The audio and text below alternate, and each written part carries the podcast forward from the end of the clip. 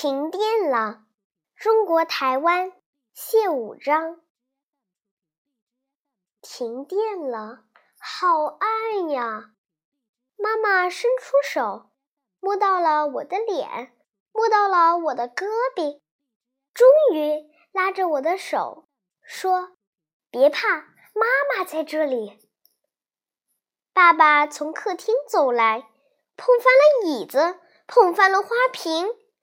找到我跟妈妈以后，说：“别怕，爸爸在这里。”黑暗里，我们手拉着手，温暖的在一起。